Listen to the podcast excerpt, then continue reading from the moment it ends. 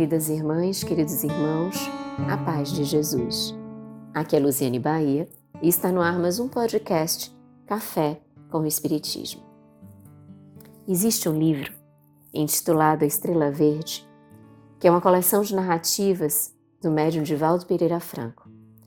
Compiladas essas histórias por Délcio Carvalho.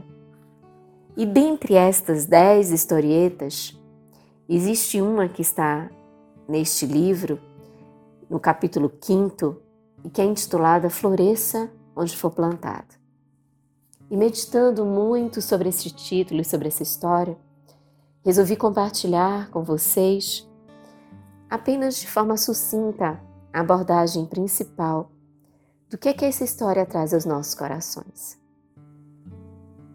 Ela era uma jovem das famílias mais ricas de Los Angeles.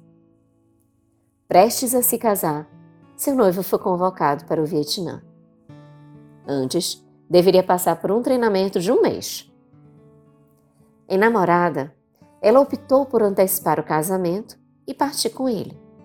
Ao menos, poderia passar o mês do treinamento próximo dele, antes de sua partida para terras tão longínquas e perigosas.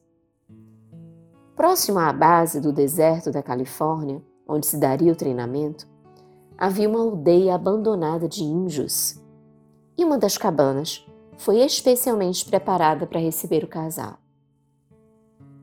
O primeiro dia foi de felicidade. Ele chegou cansado, queimado pelo sol do deserto de até 45 graus. Ela o ajudou a tirar a farda e a deitar-se. Foi romântico e maravilhoso. Contudo, ao final da semana, com a repetição da mesma cena, todos os dias, ela estava infeliz. E ao fim de dez dias, estava entrando em desespero. O marido chegava exausto do treinamento, que começava às 5 horas da manhã e terminava às 10 horas da noite. Ela era viúva de um homem vivo, sempre exaurido. Então, resolve escrever para a mãezinha dizendo que não aguentava mais e perguntando se deveria abandonar o esposo. Alguns dias depois, recebeu a resposta. A velha senhora, de muito bom senso, lhe enviou uma quadrinha em versos livres que dizia mais ou menos assim: Dois homens viviam em uma cela de imunda prisão. Um deles olhava para o alto e enxergava estrelas. O outro olhava para baixo e somente via lama. Abraços, mamãe. A jovem meditou, meditou e entendeu. Ela e o marido estavam em uma cela, cada um a seu modo. Ver as, estre as estrelas ou contemplar a lama era sua opção. Pela primeira vez em 20 dias de vida no deserto, ela saiu para conhecer os arredores. Logo adiante, surpreendeu-se com a beleza de uma concha de caracol. Ela conhecia conchas da praia, mas aquelas eram diferentes, belíssimas. Quando seu marido chegou naquela noite, quase que ela nem o percebeu, tão aplicada que estava em separar e classificar as conchas que recolhera durante todo o dia. Quando terminou o treinamento e ele foi para a guerra, ela decidiu permanecer ali mesmo. Descobrira que o deserto era um mar de belezas. De seus estudos e pesquisas, resultou um livro que é considerada a obra mais completa acerca de conchas marinhas. Isso porque o deserto da Califórnia um dia tinha sido fundo de mar e é um imenso depósito de fósseis e riquezas minerais.